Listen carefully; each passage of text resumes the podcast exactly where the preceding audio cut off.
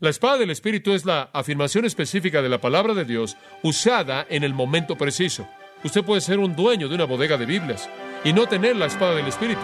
No es poseer una Biblia, es conocerla lo suficientemente bien como para usarla con precisión.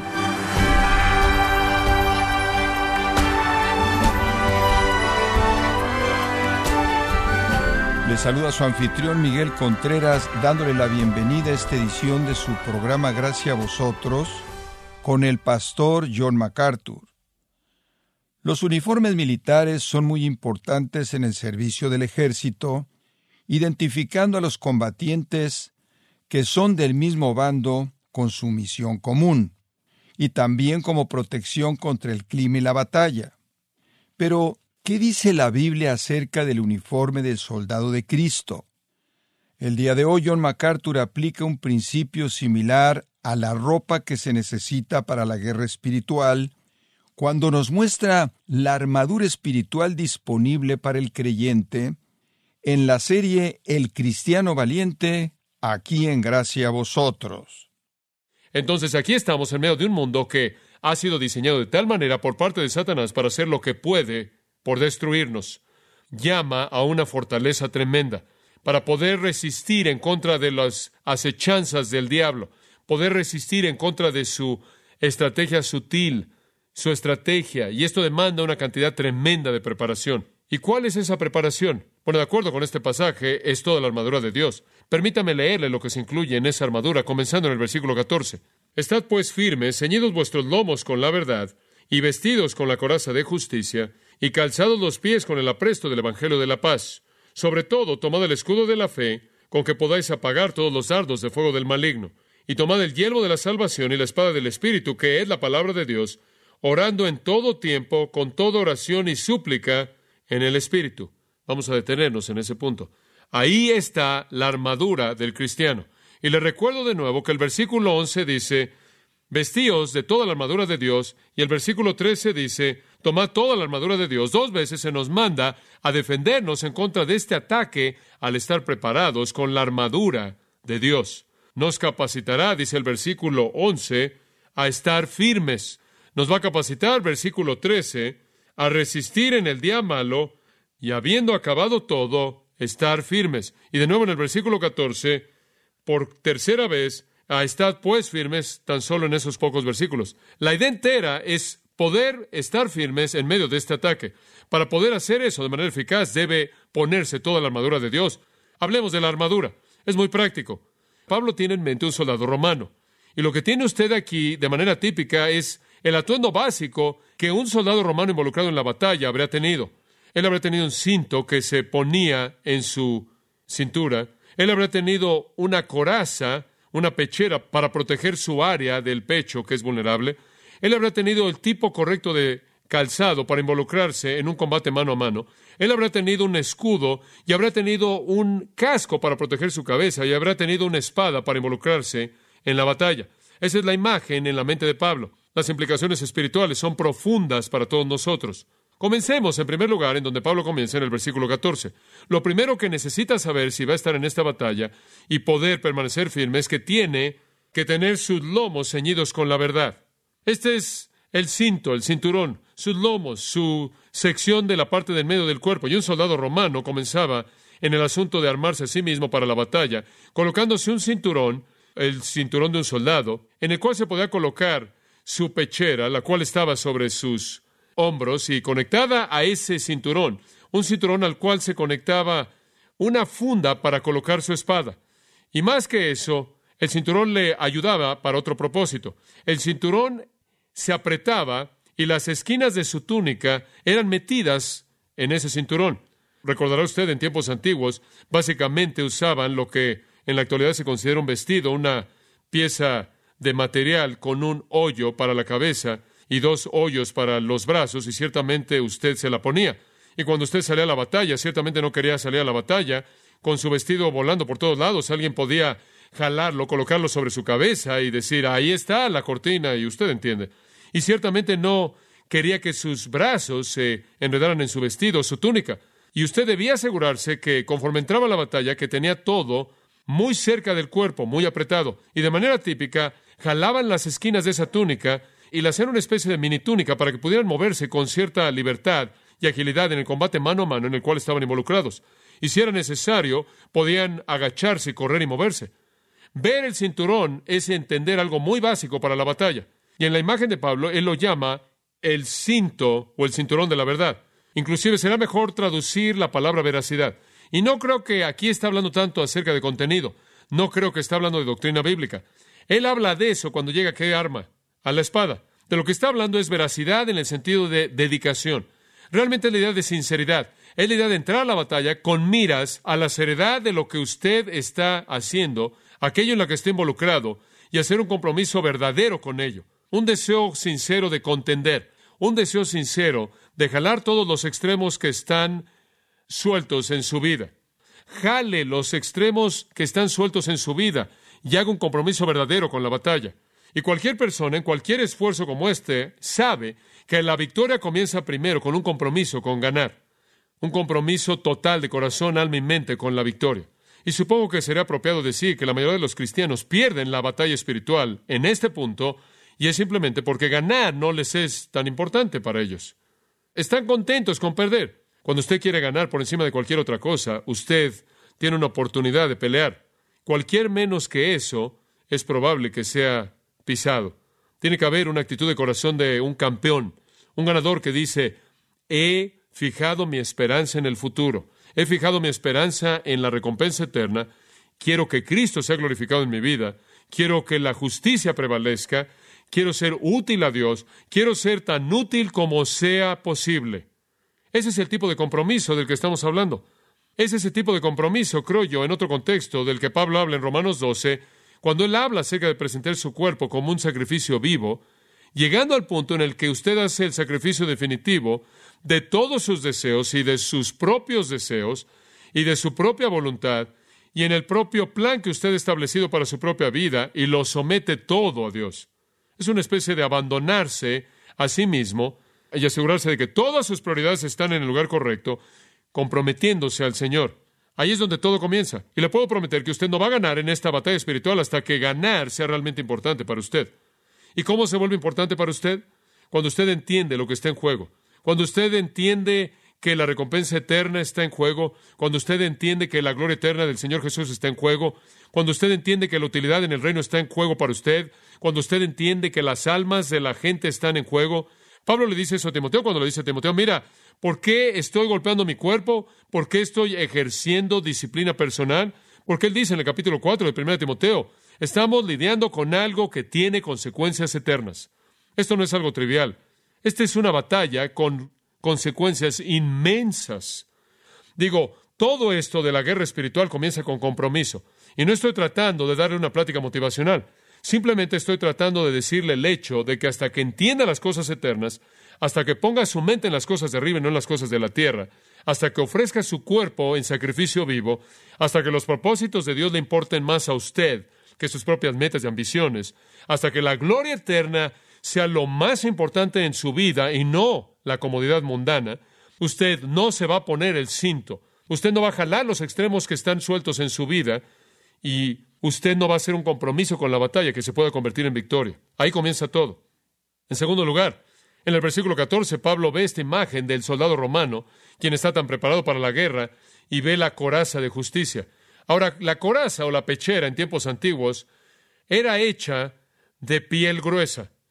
Podían ser hechas de alguna configuración de piel con metal, como quizás lo han visto. Algunas veces usted ha visto retratos de soldados romanos que tenían un águila grande en un escudo de bronce y estaba colocado sobre su pecho, una especie de protección muy fuerte. Han habido todo tipo de corazas que se han usado, pero esas corazas eran absolutamente cruciales porque lo que hacían era que cubrían los órganos vitales.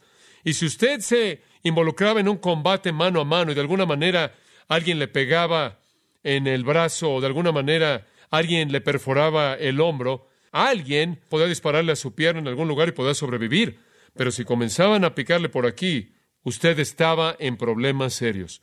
La parte vital necesitaba protección. Algunas veces inclusive usaban lino muy pesado y lo cubrían de hierro. Algunas veces colocaban partes de cuerno de animal ahí para actuar como barrera. Y ningún soldado salía al combate mano a mano sin la protección que se necesitaba en esa área. Ahora, ¿cuál es la imagen que Pablo ve aquí traduciéndolo en términos de la dimensión espiritual? Bueno, es algo muy simple. Es cuestión de proteger las áreas vitales de su vida con la coraza de qué? De justicia. ¿Qué es eso? Eso es simplemente hacer lo que es correcto, hacer lo correcto. Es el mismo tipo de justicia del cual Pablo le habló a Timoteo en 1 Timoteo 6:11 cuando le dijo, huye de estas cosas, cosas pecaminosas, todas las cosas involucradas con el amor al dinero. Huye de esas cosas, oh hombre de Dios, y sigue la justicia y la piedad. Si usted no está viviendo de manera justa, tiene una vulnerabilidad inmensa. Usted realmente es vulnerable, está expuesto. Si hay un patrón de impiedad en su vida, si hay un patrón de pecado en las palabras de 2 de Corintios 2:11, le ha dado usted una ventaja a Satanás. Él tiene la ventaja de hay pecado en su vida. Y con eso no estoy diciendo que necesita ser perfecto, pero estoy diciendo que necesita enfrentar el pecado. Dice usted, bueno, ¿qué si hay pecado en mi vida? Bueno, lo que debe hacer es confesar su pecado y el Señor es fiel y justo. ¿Para qué? Para perdonarlo. Confróntelo, enfréntelo de manera honesta, abierta, déjelo. Ahora hay un tercer componente aquí, creo que es uno muy, muy vívido también en el versículo 15. Él dice, y calzados los pies, póngase zapatos. ¿Cómo son llamados estos zapatos? Bueno, son llamados el apresto, la preparación del Evangelio de la Paz. ¿Y qué significa eso? Bueno, la palabra apresto, preparación, simplemente significa prepare sus pies, prepare sus pies con, los, con el calzado apropiado. ¿Y qué son? Son el calzado, los zapatos llamados el Evangelio de la Paz. Esa es una parte importante de la armadura.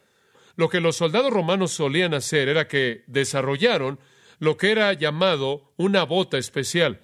Muy simple, usted colocaba una suela de piel y usted clavaba clavos ahí en las suelas de piel, de tal manera que los clavos salían por abajo. Y usted terminaba con unos pequeños clavos así. ¿Por qué? Porque estaban en el suelo, estaban en la tierra o en algún tipo de césped en algún campo, en algún lugar. Y era una muy buena idea tener algún tipo de calzado que le ayudara a ponerse de pie, porque literalmente estaba en un combate mano a mano. Tenían sus pies preparados para entrar en esta guerra, para entrar en este combate. Y si no era así, se podían haber estado respaldando de una manera muy ineficaz y ser muy vulnerables. Y me encanta lo que dice en el versículo 15, y esto es lo que hace sus zapatos, el Evangelio de la paz, el Evangelio de la paz. Ahora, he oído a muchos predicadores hablar de esto, pero no creo que con frecuencia lo explican bien, porque casi cada vez que oigo un predicador referirse a esto, dicen que tomamos nuestros pies y predicamos el Evangelio. Benditos son los pies de los que publican las buenas nuevas. De eso no está hablando aquí. No está hablando de pies que van a algún lugar, está hablando de pies haciendo qué? Estando firmes. Estos no son pies evangelísticos. Estos no son los pies hermosos de los que predican las buenas nuevas. Estos son los pies de los que están bajo ataque en la guerra espiritual. Y con estos pies usted permanece firme y está en contra de Satanás y no corre. Y está en un equilibrio perfecto conforme Él viene en contra de usted y sus pies están colocados sobre tierra sólida y están anclados. ¿Y qué es lo que los ancla? Es el Evangelio de la paz. Ahora, ¿qué significa eso? Significa esto significa que el Evangelio es que hemos hecho la paz con quién? Con Dios. Esas son las buenas noticias, ¿no es cierto? Las buenas nuevas es que tenemos paz con Dios. Y entonces yo estoy firme. ¿Por qué? Porque he hecho la paz con Dios. Lo cual significa que Dios está de mi lado y esa es la razón por la que puedo estar firme.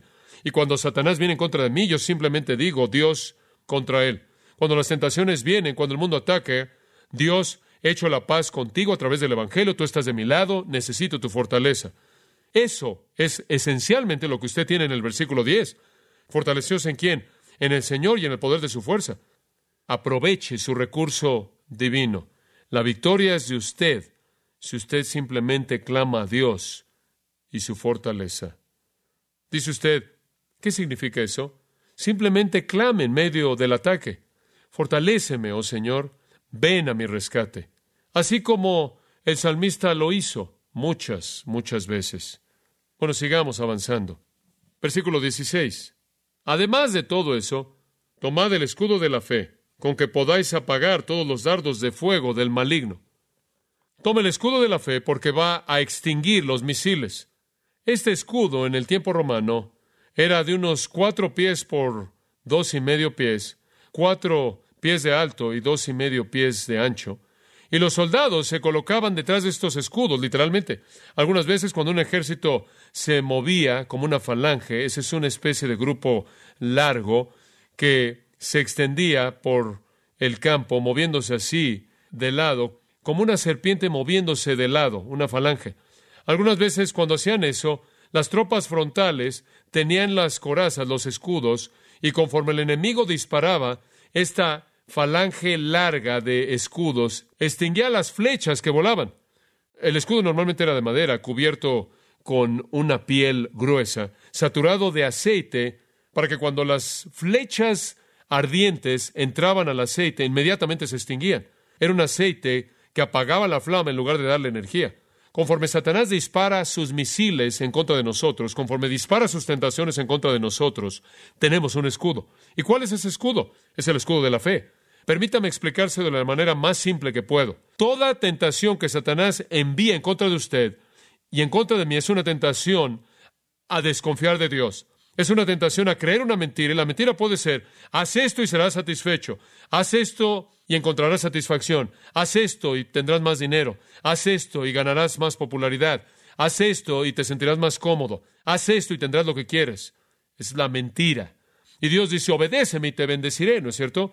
Cada vez que usted peca, usted ha creído en la mentira de Satanás y no la palabra de Dios. Se da cuenta, lo que realmente lo protege es la fe. Si una prueba viene a mi vida y las cosas no están saliendo como yo quiero que salgan, y enfrento la tentación de enojarme con Dios y me enojo con Dios, yo no he confiado en Él. Yo debo saber que Dios permite que estas pruebas sean enfrentadas por mí para hacerme fuerte. Si yo creo en Dios, yo estorbo la tentación si Satanás me tienta a cometer algún pecado, porque me va a traer alguna satisfacción personal y lo hago, he creído en la mentira de Satanás y no he creído a Dios, quien dice, si me obedeces, conocerás el gozo y la bendición. El pecado es simplemente cuestión de en quién cree usted. Y mantenga esto en mente. Satanás es un mentiroso y el padre de mentiras. Su operación entera está basada en el engaño y él miente constantemente. Todo su sistema mundano es una mentira enorme. Alguien me preguntó no hace mucho tiempo atrás, ¿cuál es el problema número uno en Estados Unidos de Norteamérica? Si pudiera reducirlo, ¿cuál es el problema número uno? Y yo le dije, el problema número uno en Estados Unidos es el engaño. El engaño. Mentiras en todos lados. Las mentiras en todo punto en esta sociedad, desde la presidencia hacia abajo, hasta todo detalle de nuestra cultura, hay mentiras y mentiras y mentiras y mentiras por todos lados. Ese es el problema principal. Y no sabemos que son mentiras porque hemos abandonado el único estándar para la verdad, y eso es que la palabra de Dios. Entonces no tenemos nada con qué medir la situación, la vida, y por eso somos engañados sin esperanza alguna. Satanás ha desarrollado un sistema de engaño, y la única manera en la que usted puede extinguir las flechas de engaño que vienen es creer en Dios. ¿Realmente cree en Dios? La fe apaga la tentación, porque cuando la tentación viene a usted, usted dice, no voy a hacer eso, hay demasiado en juego, voy a deshonrar al Señor, voy a enfrentar retribución y disciplina, y voy a desacreditar el nombre de Jesucristo, y voy a perder mi gozo, y voy a perder mi bendición, y mi utilidad, todas esas cosas que son lo más importante.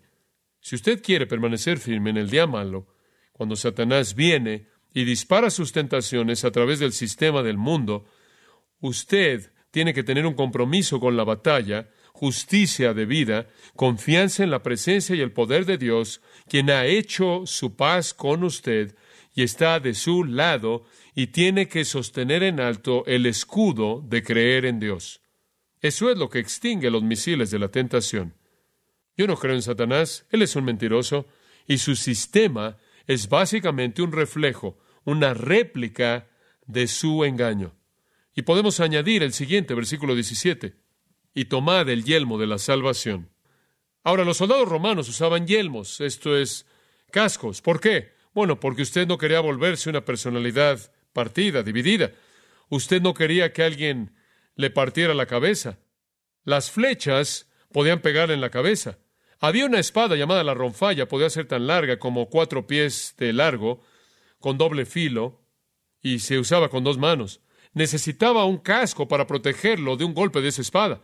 ¿Cuál es el yelmo o el casco de la salvación? ¿Quieres decir salvación? ¿Quieres decir que tienes que ser salvo? No, ya somos salvos. ¿Qué quiere decir con esto? Bueno, para ayudarnos en esto, Pablo se refiere también a esto en su carta a los tesalonicenses. Primera de Tesalonicenses, capítulo 5, versículo 8, lo llama el yelmo de la esperanza de la salvación. Escucha ahora, es el yelmo o el casco de la esperanza de la salvación, porque Dios no nos ha destinado para ira, sino para obtener salvación a través del Señor Jesucristo, de nuestro Señor Jesucristo, quien murió por nosotros. ¿Qué es esto? Es el casco de la esperanza de la salvación que está todavía por venir. Dice usted, bueno, ¿cuál es el punto? El punto es este. Una de las grandes armas que Satanás quiere usar para aplastar al cristiano es la duda. Duda. Él quiere aplastarlo con golpes de inseguridad.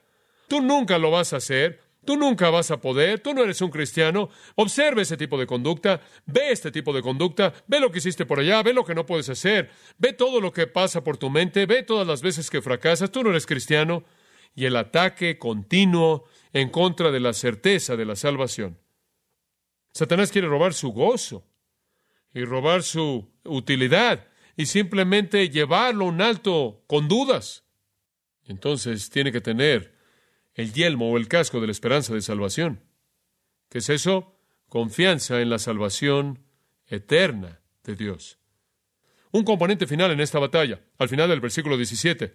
Y tomad el yelmo de la salvación, y el verbo se implica, y la espada del Espíritu, y tomad la espada del Espíritu, que es la palabra de Dios. Ah, esto es maravilloso. Palabra aquí no ronfalla, no es una espada grande de cuatro pies que está usted usando por todos lados. No es un arma que usa de, manera indiscriminada. Pablo es muy selectivo. La palabra para espada aquí es macaira. Y macaira se refería a una daga, quizás una daga de 8 a 12 pulgadas de largo, muy filosa. Pero usted no simplemente se ponía de pie ahí en algún lugar y la movía, no servía de nada. Tenía que ser usada con precisión tremenda. No podía usted simplemente moverla en contra de alguien como lo hacía como una ronfalla tenía que colocarla en el lugar correcto, tenía que entrar en el área vulnerable, tenía que ser usada con gran precisión, tenía que ser usted muy capaz de colocarse en una posición para meterla y dar el golpe mortal. La palabra de Dios es una daga corta, tiene que ser usada con gran precisión y uno tiene que tener mucha agilidad para colocarla exactamente en donde debe estar en el momento mismo en el que debe estar. ¿Y cuál es esta espada? Es la palabra de Dios. Usted, si conoce algo de griego, podría haber pensado que Pablo usará la palabra logos, traducida palabra aquí, pero no es así. Logos es un término general para la palabra. Él usa una palabra que es diferente. Rema, y rema significa una declaración específica.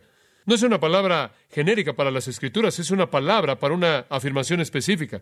Ahora escuche, la espada del Espíritu no es solo una Biblia. La espada del Espíritu es la afirmación específica de la palabra de Dios usada en el momento preciso. Permítame decirle, usted puede ser dueño de una Biblia. Usted puede ser un dueño de una bodega de Biblias y no tener la espada del Espíritu. No es poseer una Biblia, es conocerla lo suficientemente bien como para usarla con precisión. Cuando Jesús fue tentado por Satanás, ¿con qué respondió Jesús en cada tentación? Él no nada más dijo, bueno, la Biblia dice, no debes hacer eso, Satanás. Él citó un versículo específico, ¿no es cierto? De hecho, en las tres la sacó de Deuteronomio. Él citó tres versículos específicos que metió la daga en el corazón del enemigo en el momento exacto, en el lugar exacto. Es la capacidad de usar la palabra de Dios de manera precisa que lo defiende en contra de las sutilezas de la tentación de Satanás. Si usted no sabe lo que la Biblia enseña acerca de algo específico, usted es vulnerable. Hay gente que me ha dicho, bueno, sabe, si supiera lo que la Biblia dice acerca de eso, nunca lo habría hecho. Bueno, más vale que sepa lo que la Biblia dice acerca de eso. Y conforme comienza a aprender la palabra de Dios, se convierte alguien que tiene la capacidad de usar la daga de manera precisa que es metida en el corazón del sistema del enemigo conforme viene en contra de usted. Esa es la razón por la que le enseñamos la palabra de Dios. Lo que usted no conoce hace que usted sea tremendamente vulnerable. Entonces queremos que sea un buen soldado. Queremos que tenga la capacidad y la agilidad en el uso de la daga en contra del enemigo. Y esta es la razón por la que le enseñamos la palabra de Dios con tanto cuidado. ¿Quiere ser fuerte contra el ataque espiritual tremendo que viene a través del sistema del mundo? ¿Quiere tener la capacidad de defenderse a sí mismo cuando las tentaciones vienen? Póngase la armadura completa y será capaz de permanecer firme en el día malo y permanecerá firme porque sus lomos están ceñidos con la veracidad, compromiso, sinceridad. Está comprometido con la batalla y a ganarla. Sus aras vitales están protegidas por la justicia y la piedad que está buscando. Usted permanece firme contra todo lo que Satanás avienta en contra de usted porque ha hecho su paz con Dios y Él es su gran defensor. Usted ha levantado el escudo de la fe, usted cree en Dios y no en las mentiras de Satanás. Y cuando Él trata de aplastarlo con preguntas de seguridad y dudas y temores, usted se ha colocado el yelmo o el casco de la esperanza de la salvación, usted sabe que su salvación está eternamente segura. El fin de la batalla ya ha sido escrito. La guerra ha sido determinada. Y Dios es el victorioso y usted está con él. Y usted usa la palabra con precisión tremenda. Y después, encima de todo eso, versículo 18, con toda oración y súplica, usted ora en todo tiempo, de manera coherente con el Espíritu Santo, usted baña toda esta operación en oración constante, coherente, lo cual refleja su dependencia en el Señor. Ese es el resumen de todo. Y si usted está equipado así, usted será fuerte en el Señor y en el poder de su fuerza.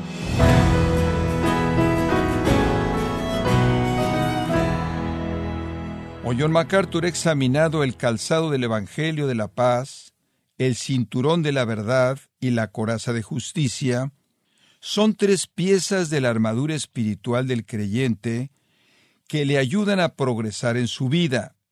Estamos en la serie El Cristiano Valiente, aquí en Gracia a Vosotros. Y quiero recordarle, estimado oyente, que tenemos a su disposición el libro Llaves del Crecimiento Espiritual, donde John MacArthur nos guía a través de las Escrituras, señalándonos las puertas que dan acceso a un crecimiento en la gracia y la fe. Puede adquirirlo en nuestra página en gracia.org o en su librería cristiana más cercana. Y también le recuerdo que puede descargar todos los sermones de esta serie El Cristiano Valiente, así como todos aquellos que he escuchado en días, semanas o meses anteriores, animándole a leer artículos relevantes en nuestra sección de blogs, ambos en gracia.org. Si tiene alguna pregunta o desea conocer más de nuestro ministerio, como son todos los libros del pastor John MacArthur en español, o los sermones en CD, que también usted puede adquirir, escríbanos y por favor mencione la estación de radio por medio de la cual usted nos escucha en gracia a vosotros. Es importante conocer no solo el país y ciudad de donde usted nos escucha, sino también la radio. Para quienes contactan nuestro ministerio por primera vez, pueden solicitar una copia del mensaje de promoción sin costo alguno, un mensaje por oyente únicamente. Si usted vive en los Estados Unidos o Puerto Rico, escríbanos a Gracia Vosotros, P.O. Box 4000, Panorama City, California 91412. O puede escribirnos a través del siguiente correo electrónico radio arroba gracia punto org. Bueno, en nombre de John MacArthur y el personal de este organismo, queremos darle las gracias por su tiempo y sintonía y queremos pedirle que no deje de orar por este ministerio, como también por la estación de radio por la cual usted nos escucha de lunes a viernes. Este es su amigo Miguel Contreras, invitándola a que sintonice nuestra próxima edición para que juntos continuemos desatando la verdad de Dios un versículo a la vez, no se lo pierda, aquí en Gracia a Vosotros.